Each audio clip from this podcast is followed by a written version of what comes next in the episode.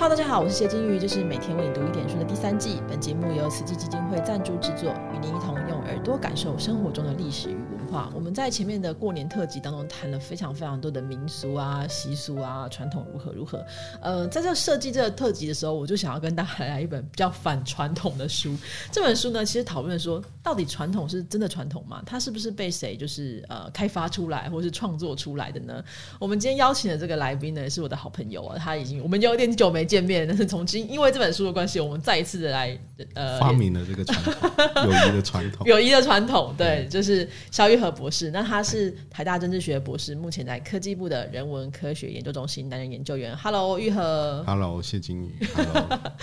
各位听众大家好。玉和是一个就是形象非常缤纷的男子，然后他本身呢也是一个饱读诗书的人，而且就是非常的有批判性，所以我今天要让你来批判一下。我们谈论这个年味年味的意义啊，谈论很多的没有的。那你可不可以帮我们介绍，就是被发明的传统，或者在中国简体版的书名是《传统的发明》啊？那这本书是在什么样背景之下被编写而成的？《传统的发明》这本书，它的第一版其实是在一九八三年就出版了。哦、那很久哎、欸。对，这一年其实是一个非常有意思的一年了。我们一开始就先卖一个关子，我们最后再来谈这个神奇的一九八三年。好，那关于这本书的成书背景，其实它大概有两个大的方向。第一个是说历史学界内部的一个研究主题的转向，就是说，第一个他可能开始更关注所谓的这个人民的大众，或者我们有一个比较通常的说法，就是庶民。就是我们怎么样去理解、体验，然后描写他们自己怎么去描写他们的生活。那当然，以前的历史学界也会谈人民以前那种谈法，好像说人民就是一个整体，被统治的整体。对，比如说我们说部落社会中的人啊，资本主义社会中的人，感觉好像我们有一个先有一个很大的结构啊，部落啦、资本主义啦、现代性啊，然后人民就是这个附属品。对。但是现在我们会把这个视角转过来，我们看看这些人，他们当时他们自己是怎么样理解自己，怎么体验自己的生活，怎么样去描写他们自己的生活。那如果说我们把这个视角转过来之后呢，其实有些东西就会变得很重要，比如说物、器物。以前我们在看待这个东西的时候，可能就是单纯把它当成一个时代的这个标记，比如说，哎呀，这个技术水平到哪里啦，怎么样？对。后来我们会去想一个问题，就是说这些物它可能不只是一些单纯的物质，它其实也是当时的人他们在进行互动的时候的一个媒介，所以大家会开始去研究说。诶，这个是怎么样围绕着这些物进行互动的？然后这些物它的呈现方式有什么样的意涵？比如说，举个例子来说，以前粉红色是欧洲的那个贵族战士专属的颜色。诶，对，真的说它是个阳刚的颜色。对，其实它是一个阳刚的颜色，但是因为粉，其实粉这个东西本来它就是一个高贵的一个象征，红色那是那个战争的象征嘛，所以掺在一起就变成了粉红色。嗯那到底它怎么样从欧洲专属的颜色，后来变成一种好像变成说专属女性的颜色，少女心啊？对，就是这种物的这种这种呈现方式的转变，就是开始历史学界会去关注这些这种物的呈现方式的这种议题。如果说我们现在开始认为说这些物它有一些社会互动的意涵的时候，有一个东西听起来好像很博大精深的东西就会出现，就是我们现在说的文化。嗯。这个东西就是我们这边也可以特别提一下这个霍布斯邦他的背景。那我们都知道说他是一个历史学家。我们先先讲啊，霍布斯邦是这本书的编，对算是主编，就是这个传统被发明的传统这本书的编者。大家都知道说他是一个历史学家。再深入一点，大家可能会知道说他是一个马克思主义的历史学家，所以左派的，对左派的历史学家。那我们都知道说马克思主义或者说左派，它有一个基本的精神，就是他们谈阶级。嗯，就是说你的经济基础、你的生产方式决定了你的政治形态，政治形态又决定了你的文化形态。这样，那有时候我们常常听到一个说法，什么下层建筑决定上层建筑，大概就是这个东西。那这个东西我们就这里不多谈。但是我们这里要谈的一个问题是说，阶级这个东西有时候它没有办法解释一些事情。对于像霍布斯邦这种历史学家来说，那这样就会遇到一个问题。比如说，有些问题你没有办法完全用阶级来解释，因为人是很多面性的。对，比如说为什么革命？照如果说照马克思的预言，革命应该是先发生在最资本主义的欧洲啊，但是却没有发生在后来我们都知道说它发生在俄罗斯，发生在中国。所以说，为了要解决这个问题的时候，其实他们会去看，就是说除了生产方式之外的东西。那霍布桑在这里蛮特别的，因为就是说他开始关注类似像是文化、类似像是民族主义这种，呃，一般来说左派的学者可能会认为说这个东西它是有经济基础、有那个阶级来决定的这个东西。那就是说这些东西啊，文化也好，或者说这个我我们刚刚谈的那些文化，或者是说国家，它可能有它的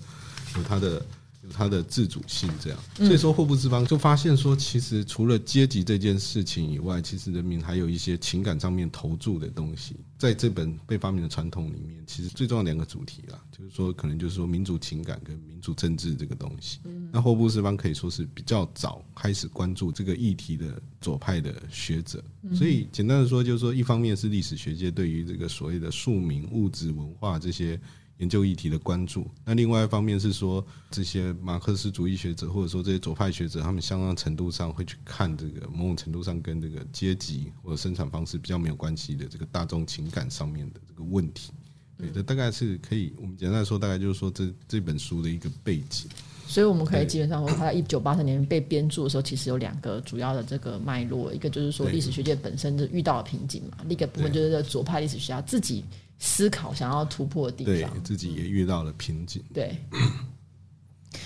那我们其实，在谈到这个习俗啊、传说的时候，传统啊，我们常把它全部都混在一起。你可以告诉我们，就在这本书当中，他怎么去理清这个观念？其实这本书的标题很容易引起误解。嗯，最常见的误解就是我们觉得说，所有的传统都是被发明出来的。虽然这个说法某种程度上是没错，可是传统本身之所以是传统。代表第一个，当初这个东西会出现是有理由的。嗯，比如说华人社会习惯过三节，我们可以去找出理由说明为什么当时会有传统。这个传统，比如说农耕社会啊之类的东西。那其实现在就算不是农耕社会，它也会被保留下来。嗯，然后第二个，传统之所以传统，是因为它在诞生的那个时候其实是有它的功能性。比如说当时卫生条件不好，所以我们大家不要吃猪肉。比如说，生完小孩子要坐月子，这些传统习俗，它可能后来因为现实条件的改变，我们就觉得说它好像没有那么必要存在。但是大家还是觉得它就是一个传统。那我们特别谈的这个被发明的传统，跟刚刚我们说的那些可以找到理由，然后有它的功能性的传统的最大的差别，就是简单的说，它的存在是没有什么正当理由，然后它的存在没有什么功能性。所以说，我们其实，在讨论这个被发明的传统时候，是应该讲说，正常的状况跟被发明的状况要分开来看。嗯，比如说霍布斯方举一个例子，我觉得很贴切了。他说，任何社会当中一定都会有法官。对，法官的存在，法官要做什么？这传统。对，这个传统，这大家没有问题。这是传统，这是习俗。那现在另外一个问题来了，为什么有些地方的法官他们要戴着假发，穿着长袍呢？哎，对，法官不戴假发，不穿长袍，就不会审案子了嘛？对，哎，对耶，对。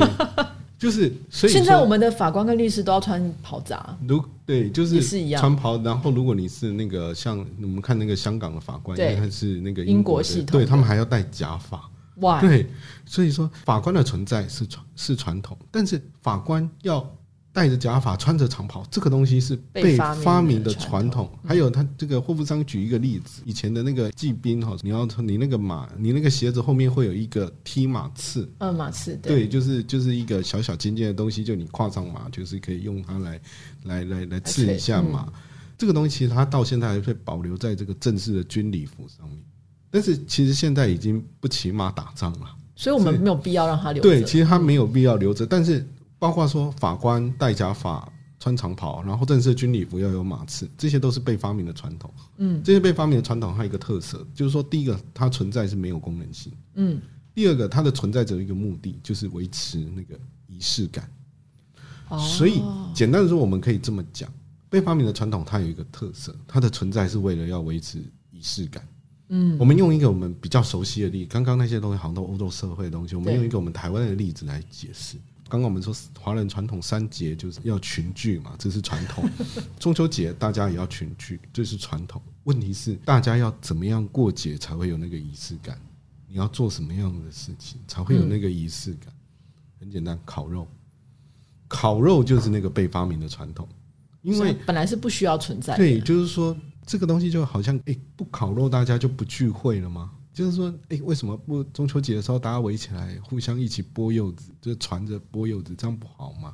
不知道为什么如果中秋节大家不聚在一起烤肉，好像就少了一个仪式感，就没有那个过中秋的感觉。一定要烤肉才有感觉，就是说你要通过这个烤肉这个仪式，你才会感觉自己好像有过中秋，对有过了中秋没有遗憾。这就是霍布斯方的一个区别，就是说中秋节这个是传统，这个是习俗，没有问题。但是决定刚刚我们前面提到一个物质或者说一个文化，它用什么样的方式呈现这个东西，某种程度上是被发明。在我们这个中秋的例子里面，中秋是个传统，这没有问题，它是个传统，它是个习俗。但是为什么大家突然间或在某个时候就觉得一定要用烤肉的方式来度过这个节日？这个东西就是被发明的传统，而这个被发明的传统，它的目的就是只有一个，维持那个仪式感。嗯，对，因为它这其实可以很明显的显示出它是在可能一九八零年代时候突然出现的，之前其实没有。对，好，所以其实中秋节有很多度过方式，但是我们突然都选择了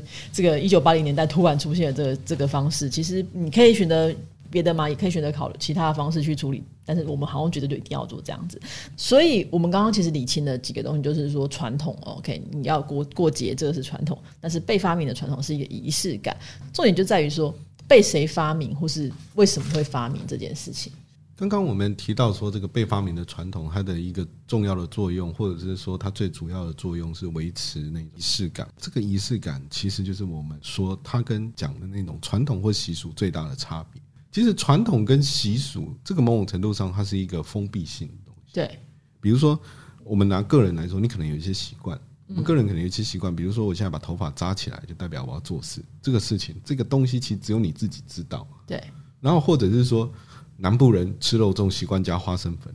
我们说这个是南部人的传统。你看，当我们讲南部人传统，这意思是说，我们北部人或者是说中部人，我们中部人是不这么做的，这只有南部人会这样做。对，所以说这个传统，当我们提到传统或者是习俗的时候，其实某种程度上我们预设它是一个有地域性，然后它是一个某种程度上是封闭性的，是某个地方才会这么做。所以北部人不会加花生粉，但是被发明的传统不一样，它所带来的仪式感会让你觉得，如果你不跟着这么做，你会觉得它，你会觉得怪怪的。就像我们刚刚的举例，就是说中秋节要烤肉。简单的说，被发明的传统，它所造成的一个结果是，这好像是一种全民运动。嗯，它好像已经离开了特定的地方，不再是北部的传统，或者说南部的传统、东部的传统，这样好像是变成一个说全国人民都这样做。那你没跟着做，就会觉得很奇怪。就比如说升旗嘛，元旦升旗，对对，类似这样，它没有什么没有什么意义，但是类就是似这一种公共仪式。霍布斯邦就是他的有一个说法，或者说他的观察，就是说，从十九世纪末到二十世纪初是一个大规模发明传统的时代。嗯，在这段时间里面，主要在欧洲啊，当时就是对讨论是欧洲嘛。其实我们会看到说，各种的全国性的公共仪式被发明出来。嗯，比如说一八八零年，那时候法国人开始会在攻占巴士底监狱的这个纪念日这天游行。哦，就像我们跨年的时候，大家都要出来扮装啊、庆祝啊，嗯这种这种活动，你看纪念法国大革命这是传统，但是为什么纪念他的方式是要大家出来游行庆祝呢？其实这个东西就是被发明的传统。嗯，对，类似的公共仪式还有那个英国王室的这个登基仪式，嗯，这个东西我们现在看影集啊、看那个影片啊，我们会觉得说，哎，这个仪式是非常隆重。对，可是其实在这个东西它变得隆重，其实也是十九世纪末的事情。嗯，其实在这之前，它其实都是一个很简陋的仪式，它会变得隆重严肃，也是十九世纪末之后才发生。对，那除了这个公共仪式，这种全国性的公共仪式之外，其他的像是说纪念碑、纪念铜像，嗯类似这些东西，我们现在都觉得说好像是很平常的东西，只是其实它也是在十九世纪末到二十世纪初那段时间才大量的出现。那为什么会有这些东西大量的出现？其实霍布斯邦跟这本书的其他的作者意思是说，其实这跟我们人类世界里面一个新的社会组织有关系，嗯，就是国家。国国家为什么是新的社会组织？这就是说更精确的说，是一种跟人民的生活紧紧相连的国家。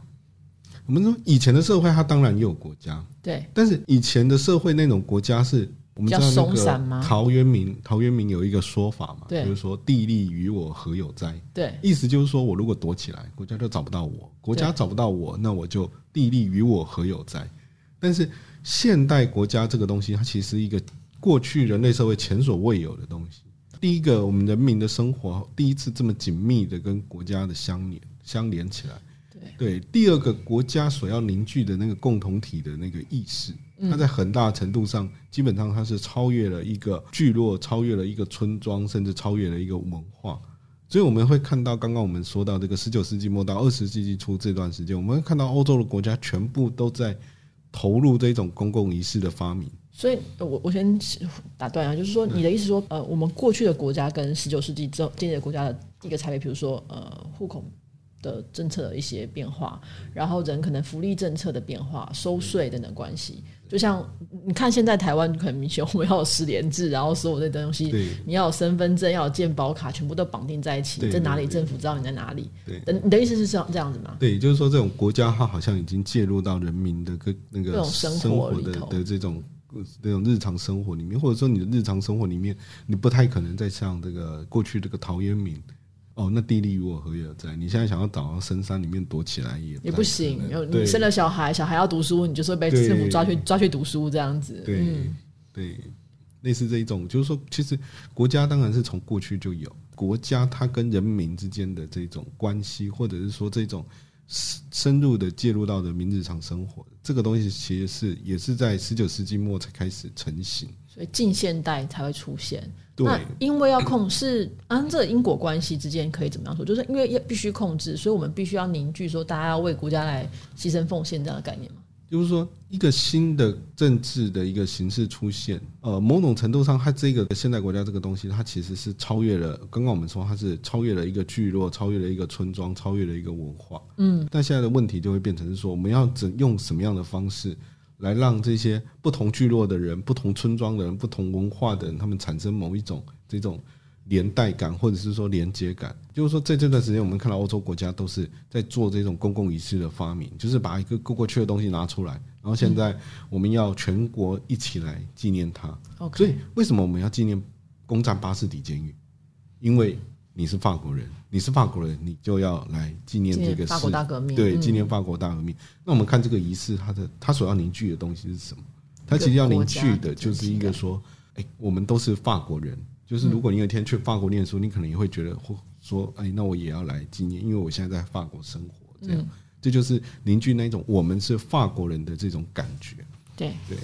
这种情感，所以英国其实也有类似的情况，因为透过王室啊，透过这些仪式感，就是你当你看到女王登基的时候，就觉得哇，这好好。这就是我们英国的女王。对，其实这本书里面有另外一章也在谈这个印度，当时也是透过就是说对女王仪式的这种注重来确保这个印印度，因为印度是对殖民地对于这个大英帝国的这个忠诚的样。但反过来，因为另外一边是苏格兰嘛。所以苏格兰其实也用，就是书里面是有提到，就是用苏格兰裙这件事情。对对对对对，这个这个这个也是这本书里面非常有趣。我们都觉得苏格兰裙好像是个自古，但是它其实是整个苏格兰人在建立他们那一种自我的认同的时候。的过程当中被发明出来，就是说这个东西就代表我们苏格兰精神、苏格兰群这样。对，所以其实我们在讨论这些被发明的传统的过程当中，就是可以除了可以切割出来是传统跟被发明传统之外，它其实跟整个社会世界局势有很大的关系，然后跟整个民族国家的形成。就是我们在讨论到被发明的传统这本书，通常都会绑定另外一本书叫《想象的共同体》，通常都会绑在一起，当是一个 pack 这样子。那这个民族国家的问题，或者说我们现在讨论到这些用被发明的传统来形塑民族国家的方式，你觉得到现在还存在吗？前面我们一开始说一九八三年，就这本书的出版的日期是一个非常有意思的。那我们现在要揭秘它，就是说一九八三年除了这本被发明的传统之外，另外两本。都是民族主义的经典，也都在这一年出版。那其中一本就是刚刚这个主持人提到的，很熟悉，大家也可能比较熟悉的，就是 Anderson 这个想象的共同体。对，那这些包括今天我们讨论这本被发明传统和想象共同体，还有另外一本这个 g e r n a 的这个民族与民族主义，其实它细节讨论可能不太一样，但是还有一个共通点。这个共通点就是说，以前我们提到民族国家的时候，我们的感觉好像是说先有民族，然后形成了一个国家。对。但是，一八一九八三年这些作品，他们的共通点就是说，其实这个不是这样，它其实是倒过来，就是说我先有国家，然后我才去发明、创造，或者是说重新去想象这个民族。嗯，啊，所以这个因果关系差很多。对，所以说这个民族跟国家的关系其实倒过来。嗯我举一个比较经典的例子，就是说中国人有一个说法叫做“炎黄子孙对，”，对，就是说中国人可能会自己觉得说他们就是炎黄子孙。那炎黄子孙这东西是怎么出现？其实它是清末民初才出现的啊。这个说法其实是清末民初才出现真。假？我们我们以前一直以为说，好像这个这个中国不同朝代的人都一直觉得自己是炎黄子孙，其实没有。其实这个说法是清末民初才出现的，这是嗯早期这个这个国内研究这个民族主义的学者，这就是说考证后发现说，说这个其实炎黄子孙是清末民初才出现。那那个是一个在那个时候是中国正在努力的想要把自己转化成现代国家的时候所发明出来的一个东西。所以我们会看到说，炎帝、黄帝这些传说，这些中国古代的这种传说神话是本来就有的，对，但是突然之间在某个时候开始，它就变成了所有中国人的祖先。那这个民族，或者是说有一个祖先，然后我们是连带下来的、传承下来的这个炎黄子孙的这个民族，这个传统其实是被发明的。嗯，所以说整个民族国家的关系，并不是说我们先有一个炎黄子孙，然后我们现在变成了中国，其实不是这样，而是说我们现在有了一个中国，为了要让这个东西存在，我们回头去发明一个民族，就是说炎黄子孙这个东西。嗯，国家发明民族，这里面其实还有一些比较具体的做法，比如说。国民义务教育，刚刚我们刚刚主持人有提到，在我们现代社会，如果你家里有小孩，你不让他上学，你就会被抓。对，对，这个东西就是国民义务教育。还有我们这个被发明的传统这本书，主要讨论的是这些公共仪式。那所以说，我们会看到说，其实在这个传统的发明过程当中，其实国家是扮演非常重要的角色。嗯，因为其实事实上也只有国家才有能力去推行这些全国性的这种公共仪式。对，但是有时候其实这种我们是一个民族，我们是一个共同体的这种感觉，它也不单纯只是说国家这个强制单方面的灌输。嗯，对，因为霍霍布斯邦后来还有他有写了一本书关于这个民族主义的，他有提到一个说法，就是说有一个东西叫民族的雏形，他可能还没有真正觉得自己是一个需要独立地政治地位的一个民族国家，但是他有一种共同体感，有一种民族的感觉。霍布斯邦意思是说，当这个共同体有了这种感觉之后，其实整个地方或民间会都会自发性的投入这个发明传统的过程。就大家会一起一起参与就对了。对，就是说你你可能也没有怎么要强制灌输什么共同体感，但是你就会你你做的一些事情，它就会强化了这个东西。比如说像台湾也是同样的状况。前阵子我看到一个讨论很有趣，有人在问说，以前的人跨年都在干嘛？嗯，大家有没有想过这件事情？以前的人跨年的，我们现在跨年我们会去看烟火，会放烟火，我们会看一零一爆炸，然后地方政府都会每个地方政府都会办晚会，然后找歌手来那个跨年这样，对对，感觉这好像已经是一个传统。我们有没有想过，在这些东西都还没有出现之前，大家是怎么跨年的？其实我们已经很难去想象。那其实我们如果仔细观察、仔细去回顾这些过程的话，我们会发现，台湾这一些这种全国性的仪式，某种程度上这些被发明的传统，它都是什么时候开始慢慢出现、慢慢成型？其实它都集中在九零年代末跟两千年之间。刚刚我们提到说，欧洲那十九世纪末到二十世纪初，对，那如果我们看台湾，台湾就是比较缩时的一个状况的话，九零年代末到一九九零年到两千年之间，跨年晚会其实就是在那个时期出现的东西。然后灯会啊，对灯会，然后还有某一些宗庙和个那个庙宇他们的这个绕境活动。以前这种绕境活，我们说传统这个东西它是有地方性的，它是有封闭性的。以前这些庙的这种绕境活动，它可能就是一个很小众的，就是说我们这个只有地方的人在。它其实没有变成一个说好像全国的这个知名度，然后有一些信徒他可能不远千里跟着去绕境这一种，然后政治人物一开始一定要好像一定要这去跟着绕境这样子。那九零年代末到两千年初，那刚好也是整个台湾政治解严，然后民主政治开始步入常轨的时候，然后那时候国家在推一个东西，那个时候的说法叫做社区营造。嗯，那其实这个社区呢，其实它的英文就是 community。对其实我们现在就比较会用社群或者是共同体。对，那其实我们从民调上面也发现，其实是差不多也是在这十几年间，台湾的这个所谓的这个台湾人认同开始慢慢取代中国人认同这样的一个、一个转型的期间。所以说，呃，我们会说民主刚刚我们一直讲民主国家，就是说我们要说这个民主是被发明、被创造，或者说被想象。但是我觉得一个有趣的地方是，一个传统、一个民主能够被发明、被创造、被想象的前提是，它不是一个假的东西。嗯，就是说这个共同体的情感是真的，这个情感是确实存在的，我们才能够去发明一些传统，或者是说去创造某一些传统来维持巩固、强化它的存在。对，我觉得这这个就让我觉得想到的是皇民化运动，因为皇民化运动其实也是有类似的概念，就是说即使你是殖民地的人，你也是大和民族的一员。可当然因为战争的关系，它后来还有很多的问题。那同时，当时台湾人其实有蛮激烈的这个对抗的跟的情绪，所以他可能没有办法像。后来状况一样延续了这么久，但在这个过程当中，其实我们可以发现，呃，从十九世纪到现在，不同的族群、新的国家发生诞生了，有很多的方式，统治的方式改变了，但我们其实都还是在一个发明传统的过程当中。所以下次大家看到这种传统的时候，你都会想一下说，嗯，这是真的吗？真的是这样子吗？有很多的说法，其实它呃，真的可以经得起讨论吗？还是说它背后其实有一个呃推行的？看不见的手，然后你可能也觉得说，哎，这样也不错，你会想要继续参与这样子。但我觉得这个过程当中是很值得我们去思考跟那个讨论的哈。就就像这个跨年，嗯，一样，现在大家好像觉得跨年就是一定要出去做一点什么事情，要去看烟火。就算你不是真的去看烟火，你也会